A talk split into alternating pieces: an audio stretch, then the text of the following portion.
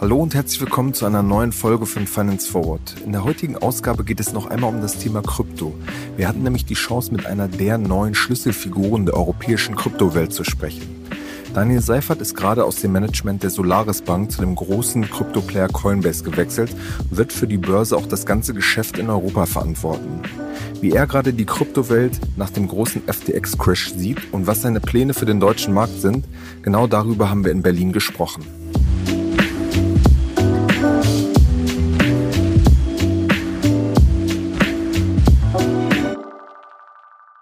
Hallo Daniel, herzlich willkommen bei Finance Forward. Hey, freut mich. Daniel, du bist jetzt äh, seit Oktober bei Coinbase. Ist es manchmal so, dass du dich kneifst und denkst, wo bin ich hier? Dass du jetzt gerade in so einer turbulenten Marktphase nach dem FTX-Crash bei einem der größten äh, Krypto-Player angefangen hast der Welt. Ja, auf jeden Fall. Also ähm, ist sicherlich der spannendste Zeitpunkt, um einzusteigen und ein, ein ehrlich gesagt sehr, sehr guter Zeitpunkt. Warum würdest du das so sagen? Die Kryptoindustrie hat sicherlich immer nach so einen Rückschlägen, und man muss ehrlich gesagt sagen, das war ein Rückschlag, sich immer wieder darauf besonnen, was sie ausmacht. Das ist äh, Transparenz, Innovation und Beteiligung. Und das sind in diesen Phasen, dass ehrlich gesagt die Grundlagen gelegt worden sind für das nächste Wachstum. Okay, siehst du das schon irgendwie ganz konkret? Da, äh, absolut. Ähm, ehrlich gesagt, man sozusagen, was, was vielleicht, was, was wir beobachten, weil wir haben ja auch einen Venture-Arm, ist, dass unglaublich viele schlaue Köpfe aktuell gerade an Web3-Ideen bearbeiten und bauen. Und die sind sicherlich jetzt im Moment noch nicht in dem Bereich, wo irgendwie Marktreife da wäre oder wo man das so in der breiten Masse sehen würde. Aber das wird äh, in einiger Zeit kommen. Und vielleicht als Vergleich, wenn man mal zurückdenkt zu dem Zeitpunkt, wo Apple den App Store lanciert hat, das war damals sicherlich nicht abzusehen, was heute daraus irgendwann mal werden würde. Aber es war jetzt keine Krisenzeit oder so. Sicherlich hat Apple, sagen wir mal, Apple ist in einer anderen Industrie, also sicherlich kann man das gar nicht vergleichen. Ähm, aber ich glaube, was man sehen oder was man sagen kann, ist, dass es am Anfang einer fundamentalen neuen Technologie oder eines neuen Offerings, dass es extrem schwer ist abzusehen, was daraus mal wird. Mhm. Wie seht ihr aus so einer Perspektive als einer der, der großen Börsenplayer, wie schaut ihr jetzt gerade auf diesen FTX-Crash und was, was danach alles passiert ist? Wie schaut ihr da drauf? Ja, genau. Also das ist, ähm, ich glaube, so wie ich, wie ich schon mal meinte, das ist ein, sicherlich ein herber Rückschlag für die Industrie. Das muss man ganz ehrlich so sagen. Das ist gleichzeitig aber auch nichts Ungewöhnliches oder nichts Neues, wenn man jetzt Krypto als eine Industrie mal so in den letzten zehn Jahren, seit das ungefähr existiert, Revue passieren lässt. Coinbase wurde ja tatsächlich in einem Down Market äh, 2012 gegründet und hat seitdem, ich glaube, vier der großen Zyklen wirklich durchlaufen und ist immer wieder stärker daraus hervorgegangen. Und so wird das sicherlich auch hier sein. Wir machen eine kurze Unterbrechung für unseren Partner Per Finance.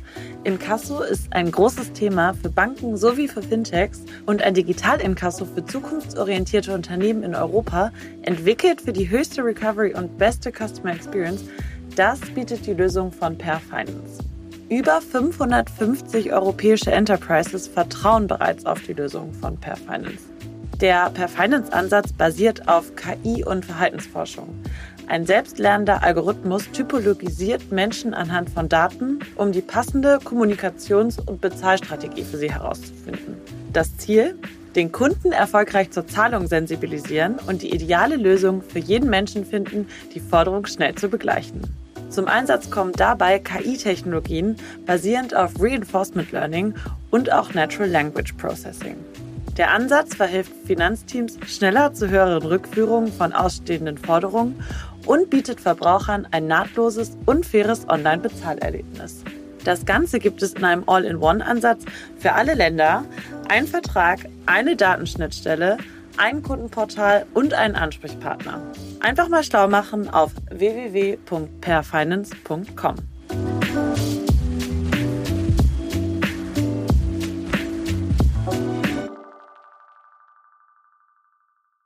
Okay, aber das heißt im Umkehrschluss, dass es in Zukunft weitere solcher Fälle gibt oder denkst du, dass es jetzt sich irgendwie bereinigt und solche Fälle nicht mehr passieren können? Ich glaube, ich will sicherlich müssen wir sehr vorsichtig sein, jetzt äh, konkrete Parallelen herzustellen. Was man sagen kann, ist, dass in allen jungen, neuen Technologien und Offerings, die immer wieder an den Markt kommen, viel Volatilität drin ist. Ja, das ist, ich glaube, wenn du sozusagen zurückschaust auf 1999 und 2001, was da passiert ist mit dem Internet, äh, mit tatsächlich Amazons zum Beispiel vor dem Dotcom Boom und Bust gegründet worden.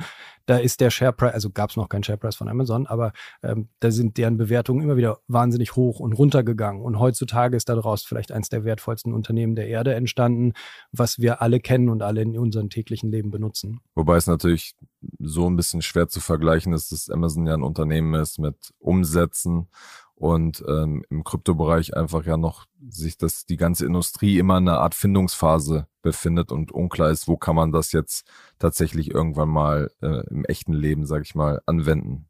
Vielleicht äh, eine kleine Korrektur oder ein kleiner Gegenpush dagegen, was weil du gerade meinst, äh, Unternehmen umsetzen. Also wir haben auch tatsächlich Umsätze. Also wenn man sich die Quartalsberichte anschaut, dann wird man da drin Umsätze finden.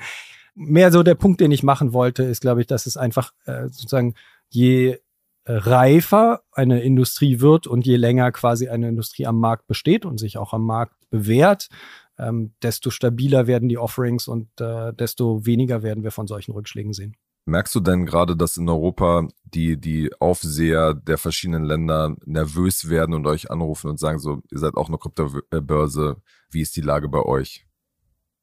Mhm, ja, also ich glaube, was man dazu sagen muss, ist, ähm, Coinbase ist ja seit Gründung, äh, zielen wir darauf ab, die sicherste und einfachste Kryptobörse der Welt zu sein. Und wir arbeiten oder wir begrüßen Regulierung, wenn wir arbeiten gemeinsam mit Regulatoren weltweit und haben auch die entsprechenden Lizenzen. Äh, insofern haben wir, und wir haben das auch immer sehr gesucht, den, den proaktiven Kontakt mit der Aufsicht und das ist auch hier sicherlich in Deutschland überhaupt keine Ausnahme. Und äh, wir sind da im Austausch mit denen zu der Industriesituation und wie sich äh, die Lage so darstellt und entwickelt. Okay, aber du, du kannst es jetzt quasi nicht festmachen, ob die nervöser sind als sonst, was da noch kommen könnte. Ich würde denken, dass das Thema, ich meine, das Thema hat auch sicher, weißt du ja bestens, ein extremes mediales Interesse natürlich erfahren. Und insofern ähm, Entwicklungen, die es schon davor gab, zum Beispiel in Europa haben wir ja eine echte Vorreiter, also Deutschland sicherlich mit dem Kryptoverwahrgesetz und äh, Europa mit der sogenannten ähm, Mika-Regulierung haben da ja echt eine Vorreiterrolle eingenommen.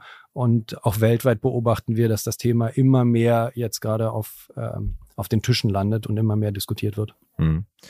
Es war jetzt ja äh, von, von ein paar Tagen in den Medien auch bei uns, dass es äh, so eine BaFin-Rüge gab, wo es um organisatorische Mängel unter anderem ähm, ging. Ist das mittlerweile jetzt, jetzt ausgeräumt? Was kannst du dazu sagen? Coinbase ist sehr stolz, wir sind sehr stolz darauf, dass wir als erstes Kryptounternehmen überhaupt in Deutschland ähm, eine Kryptoverwahrlizenz erteilt bekommen haben von der BaFin. Die diese, diese Rüge oder diese Mängel, die du ansprichst, das sind tatsächlich Feststellungen, die von der Revision, also als reguliertes Unternehmen hat man immer jährlich eine Revision, eine, also, ähm, die Wirtschaftsprüfer quasi, die sich das Unternehmen anschauen und schauen, äh, wie man so arbeitet. Und ähm, die haben bestimmte Feststellungen getroffen. Diese Feststellungen, da haben wir dann einen Plan aufgestellt, wie wir die Feststellungen adressieren. Und wir liegen sehr, sehr gut im Zeitplan, wenn man sich anschaut, wenn es um die Mängelbeseitigung geht. Mhm. Genau, bist jetzt äh, kürzlich als äh, Europachef äh, von Coinbase eingestiegen. Was ist da jetzt genau deine Rolle? Genau, wie du sagst, ähm, also ich habe so vor, vor vier Wochen etwa ähm, bin ich zum Unternehmen dazugestoßen, um mich um die EMEA, um EMEA als Region zu kümmern. Und natürlich, was wir machen wollen, also ich glaube, wenn man mal so die USA oder Coinbase in den USA betrachtet, Coinbase ist natürlich die die Nummer eins Kryptobörse in den USA, ganz, ganz klar. Wir sind hier, ich glaube, wir haben jetzt in den letzten zwei Jahren, ähm, wir haben ja in Deutschland beispielsweise die Lizenz äh, im Januar 2020 erteilt bekommen, wir wirklich die guten, guten Grundlagen gelegt und um entsprechend reguliert zu sein und am Markt zu sein. Und jetzt ist der richtige Zeitpunkt, ähm, hier Gas zu geben und ähm, quasi die, die gesamten Produkte, die gesamte Produktpalette, eigentlich auch die Tiefe der Produktpalette von Coinbase an den Markt zu bringen. Okay, und das willst du quasi in ganz, ganz Europa und der ganzen äh, Region vorantreiben. Genau, in der Tat. Also wir haben sicherlich, was man sagen muss, ist die, das, das United Kingdom und auch schon im Prinzip vor, vor der Brexit-Entscheidung, die sie hatten, war natürlich, dass ein, für, für ein amerikanisches Unternehmen ist immer äh, Großbritannien quasi so erster Anlaufpunkt. Nächsten, ja. Genau, genau, exakt. Ne? Du hast halt quasi sprachliche Ähnlichkeiten und also gleiche Sprache, sollte man sagen. Und äh, ist denn dann immer der natürliche Anlaufpunkt. Und da sind wir dann auch schon sehr, sehr präsent. Und ähm, in einigen der anderen Märkten sehe ich aber wirklich noch wahnsinnig viel Potenzial. Okay. Wenn du jetzt beziffern kannst, dass ihr in den USA klare Nummer eins seid, wie, wie würdet ihr die Marktverteilung in beispielsweise Deutschland als wichtigen Markt, wie, das ist ja nicht ganz transparent, wie würdet ihr das einschätzen? Das ist, wie du sagst, dazu gibt es sicherlich keine offiziellen Statistiken oder sowas in der Art. Ähm, ich glaube, was man an der Stelle sagen kann, ist, dass ich meinte, wir sind die einfachste und sicherste Kryptobörse der Welt.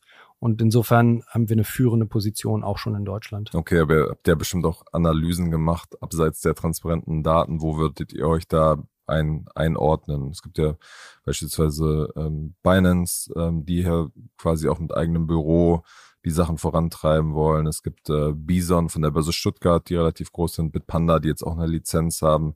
Wo würdet ihr sagen, wie ist das ungefähr verteilt?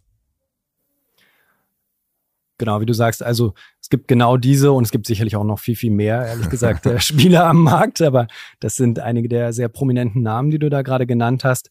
Und die haben, ähm, die haben auch Präsenzen im Markt, wie du gerade sagst. Und gemeinsam mit denen ähm, arbeiten wir hier gerade daran, Krypto in Deutschland vorwärts zu bringen. Okay, also du drückst dich vor der Frage, äh, wo er genau steht. okay. Ähm, wirst du dann als Geschäftsführer bei den verschiedenen europäischen Töchtern pr praktisch auch eingetragen und da operativ tätig sein oder wie, wie kann man sich das vorstellen? Wir haben in verschiedenen Ländern ähm, Firmen, also juristisch gesehen Firmen, mhm. wie du das gerade genannt hast. Ähm, und ähm, wir sind, ich glaube, wo wir immer sehr darauf achten, ich hatte das ja am Anfang auch schon gesagt, ist, dass wir immer uns im äh, quasi korrekt in der rechtlichen Umgebung da äh, verhalten oder bewegen. Äh, wir haben entsprechend ähm, Firmen in Irland und in Deutschland für jetzt für den Markt, den wir hier gerade angucken, wo das relevant ist.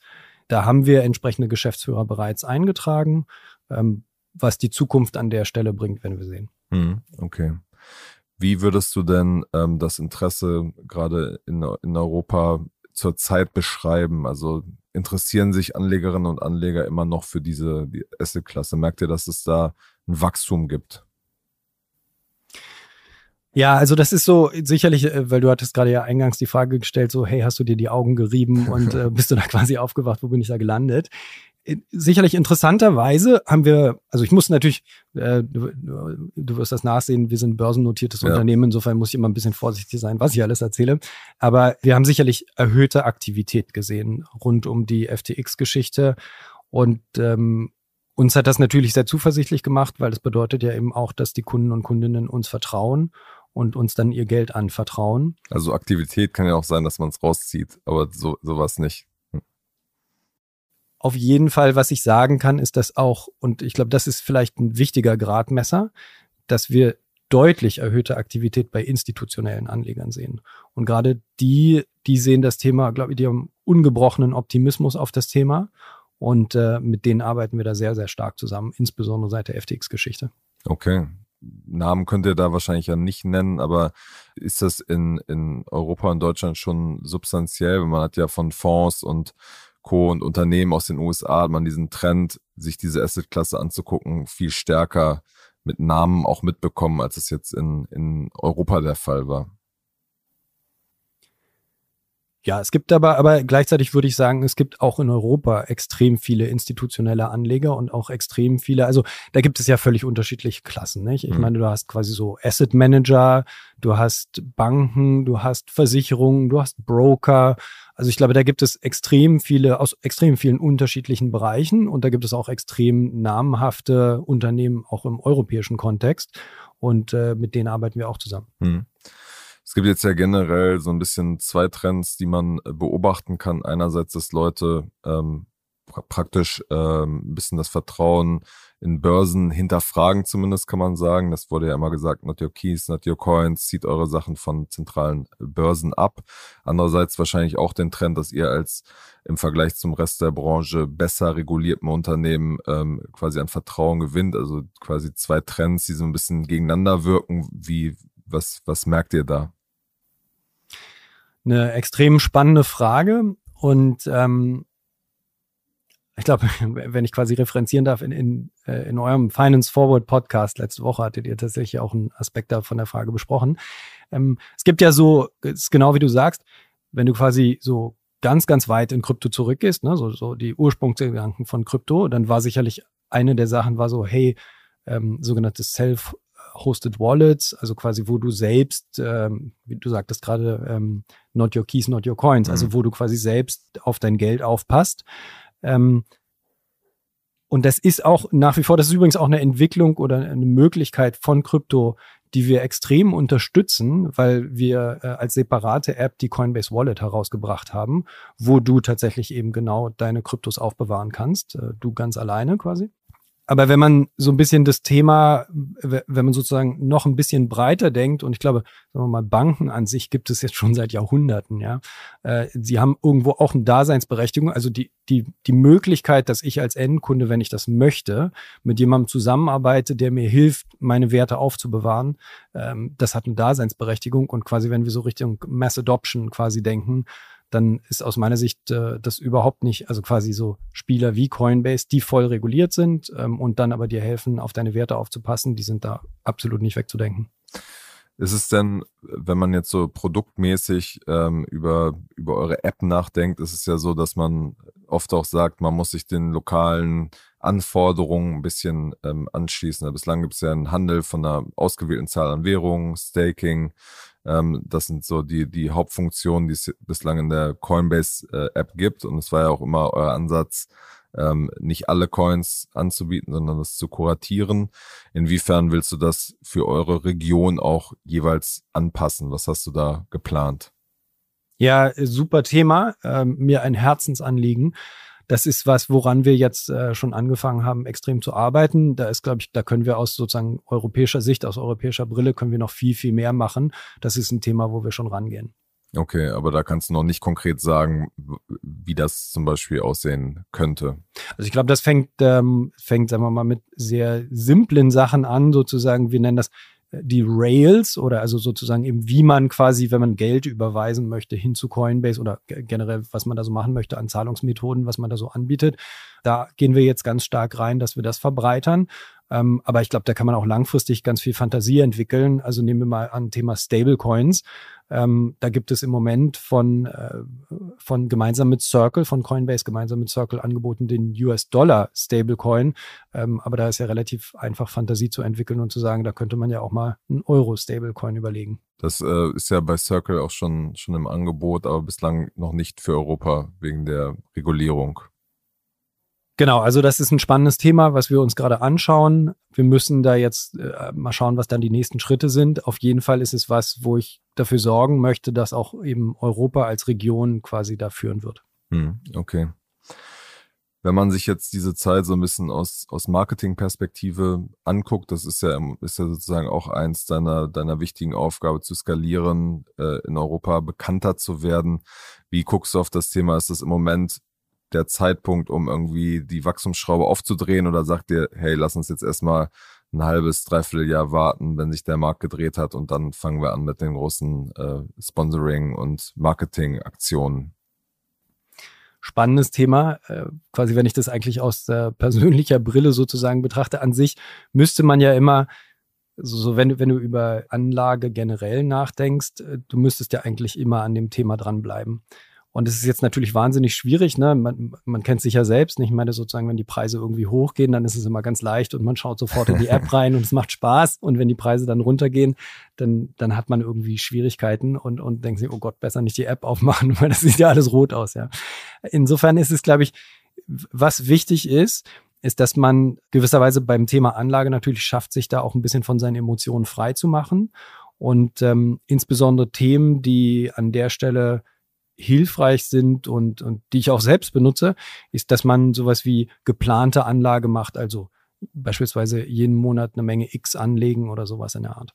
Okay, aber das beantwortet noch nicht die Frage sozusagen, wie schätzt ihr das Marketingumfeld ähm, ein? Wartet ihr jetzt gerade erstmal ab oder sagt ihr, es ist jetzt, weil die Preise niedrig sind, in Anführungsstrichen, gerade der richtige Zeitpunkt, um massiv ins Marketing zu investieren? Ich glaube, man sollte generell immer präsent am Markt sein. Also ich glaube, es gibt nicht den Zeitpunkt, wo man extrem stark oder extrem wenig am Markt sein sollte.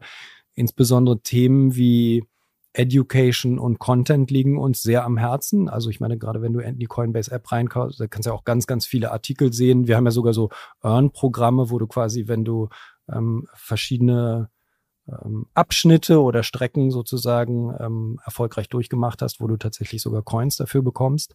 Ähm, und insofern, ich glaube, da gibt's nicht den einen richtigen Zeitpunkt, da muss man immer präsent sein. Okay. Ihr wart jetzt ja im Vergleich zu den Wettbewerbern, äh, hattet ihr jetzt nicht die großen Sportmarketing-Aktionen äh, und da ist auch weiterhin äh, nichts geplant. Ich glaube, an der Stelle bin ich äh, relativ froh, dass wir nicht entsprechende Aktionen hatten. Ähm, ganz genau. Ja, ich meine, beim Marketing, beim Marketing, ich glaube, beim Marketing ist halt eben total wichtig, dass man sich auf das besinnt, was die Leute brauchen. Und das ist aus meiner Sicht, die, dieses Thema steckt noch extrem in den Kinderschuhen. Und deswegen ist es, glaube ich, aus meiner Sicht extrem viel über Inhalte auch gehen. Und was heißt das dann konkret? Ja, beispielsweise, ähm, wenn jetzt neue Coins oder neue Layer One Blockchains lancieren und ähm, wir darüber Inhalte machen und die erklären. Okay, und das dann quasi marketingmäßig begleiten und pushen. Das Wort pushen würde ich in dem Kontext überhaupt nicht verwenden. das ist sicherlich überhaupt nicht das Richtige. Ähm, aber ähm, wie du vorhin schon angesprochen hast, Coinbase äh, sozusagen hat ja immer eine Strategie gefahren, wo wir genau, sehr genau geschaut haben, welche Angebote wir auf der Plattform raufnehmen und welche wir da auch geben. Und wir haben sicherlich nicht ähm, die volle Breite oder alles, was es da draußen gibt, äh, auf der Plattform drauf. Und insofern ist es wichtig, dass wir da sehr genau hinschauen und dann aber das eben auch entsprechend abrunden mit Content-Angeboten dazu. Okay. Gibt es denn so konkrete Ziele, die ihr kommunizieren könnt, wo ihr sagt, so, wir wollen der größte Kryptoanbieter in Deutschland, in Europa werden? Gibt es da Ziele, die ihr konkret formulieren könnt? Coinbase sieht sich oder sagen wir mal, seit Gründung ist, ist ja die Mission, ich werde das jetzt mal kurz auf Englisch sagen, to increase economic freedom. Und insofern ist es uns, unsere Absicht ist, dass die, das Blockchain und Blockchain als Technologie eben immer weiter von allen Menschen und allen Menschen schließt dann eben auch die europäische Region ein, genutzt werden kann und das Thema allen zur Verfügung steht. Okay. okay. Unkonkreter geht's nicht. ähm, aber du, ihr könnt quasi, du willst und kannst jetzt nicht sagen, wir wollen äh, der größte Spieler in Deutschland werden. Ich glaube, niemand würde was dagegen haben, der größte Spieler in irgendwas zu sein. Sagen wir mal so rum, sollte man das wahrscheinlich nicht formulieren. Aber ich denke, wir haben, also erstens, ich glaube, das Wichtigste zu sagen ist, Deutschland als Markt ist ein hochattraktiver Markt. Und das zweite ist, ich glaube, Coinbase hat ein wirklich attraktives Offering und viel zu bieten, äh, insbesondere wenn es ums Thema einfach, unkompliziert, zuverlässig und sicher geht. Und äh, deswegen denke ich, an der Stelle sind wir super gut positioniert. Hm. Ihr wart jetzt ja in den vergangenen Wochen öfter mal in den Medien, weil es ähm, mehrere Entlassungen gab, die Kosten sozusagen zu hoch waren. Gerade in dieser Boomphase ist das Unternehmen einfach sehr, sehr schnell gewachsen und in dieser Downphase macht sich das äh, jetzt bemerkbar. Inwiefern hat das ähm, Europa auch äh, getroffen, dein, dein Team, äh, was du verantwortest?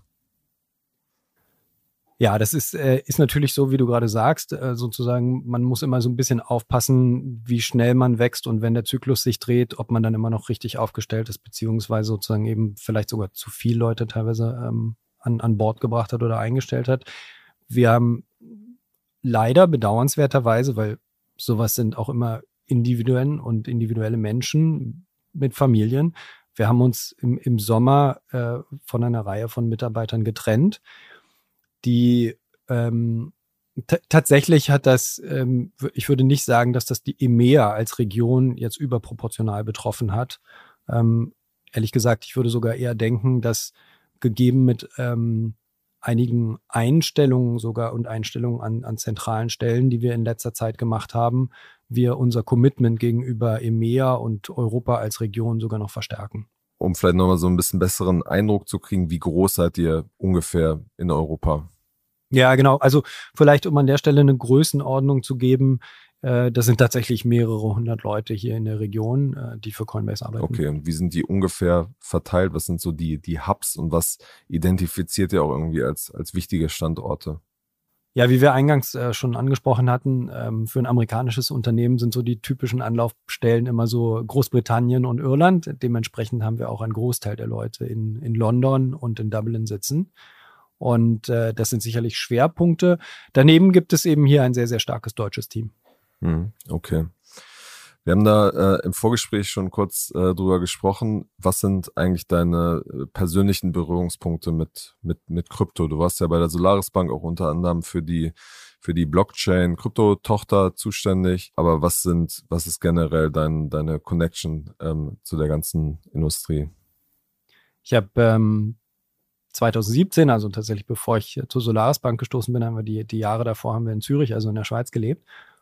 Und da war so, ich meine mich zu erinnern, so 2017 oder weiter war das ungefähr so Blockchain und, und Krypto war so jedes, jede Dinnerparty. Das, das war so, das war so das Nummer eins Gesprächsthema. Und äh, wie, wie wir alle damals immer so, jeder hat dann immer gesagt, ja, ja, klar, ich bin äh, in dem Thema wegen der Technologie.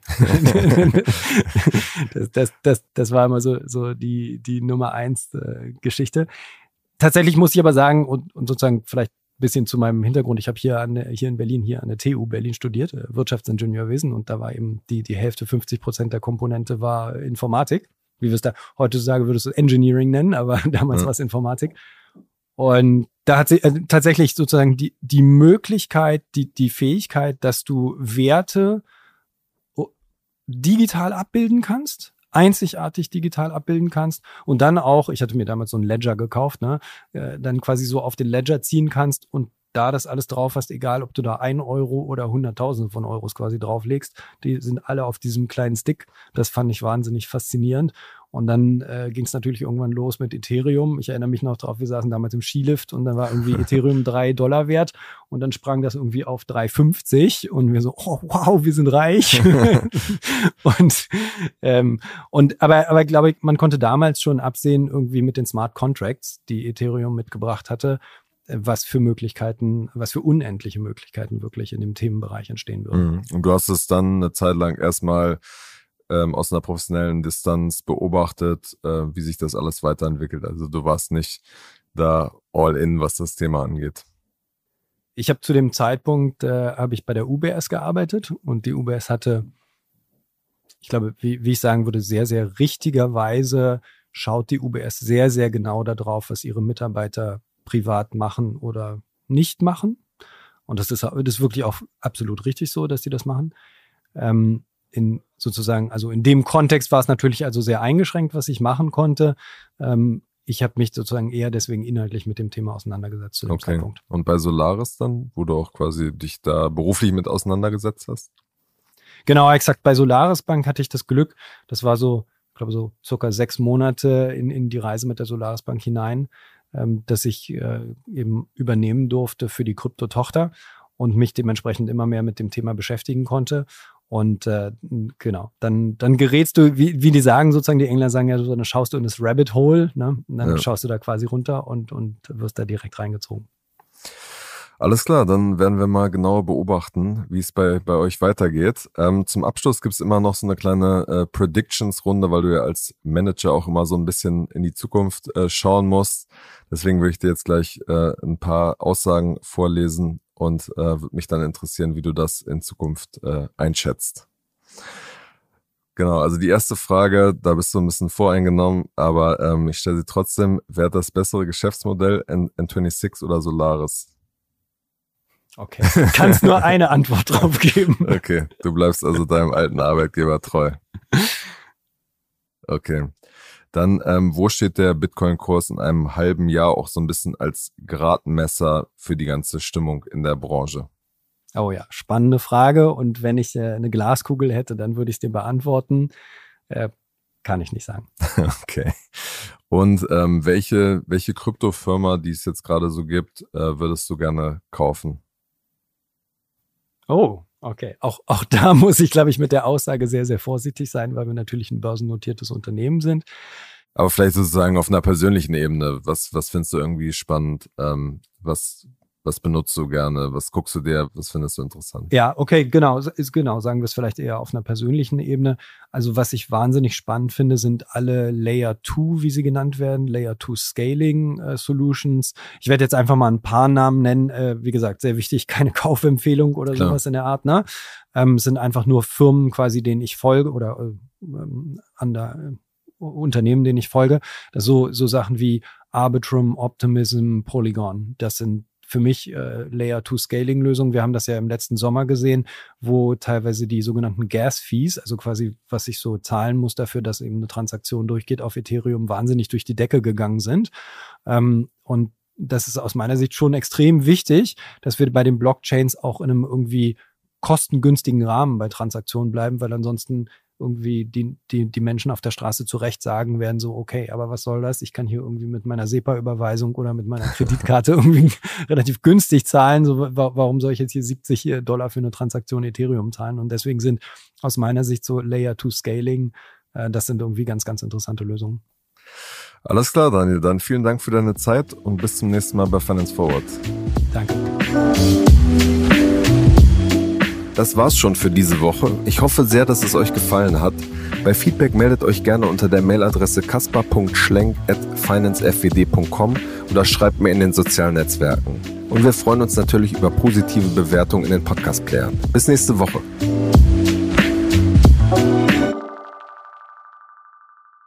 Dieser Podcast wird produziert von Podstars bei OMR.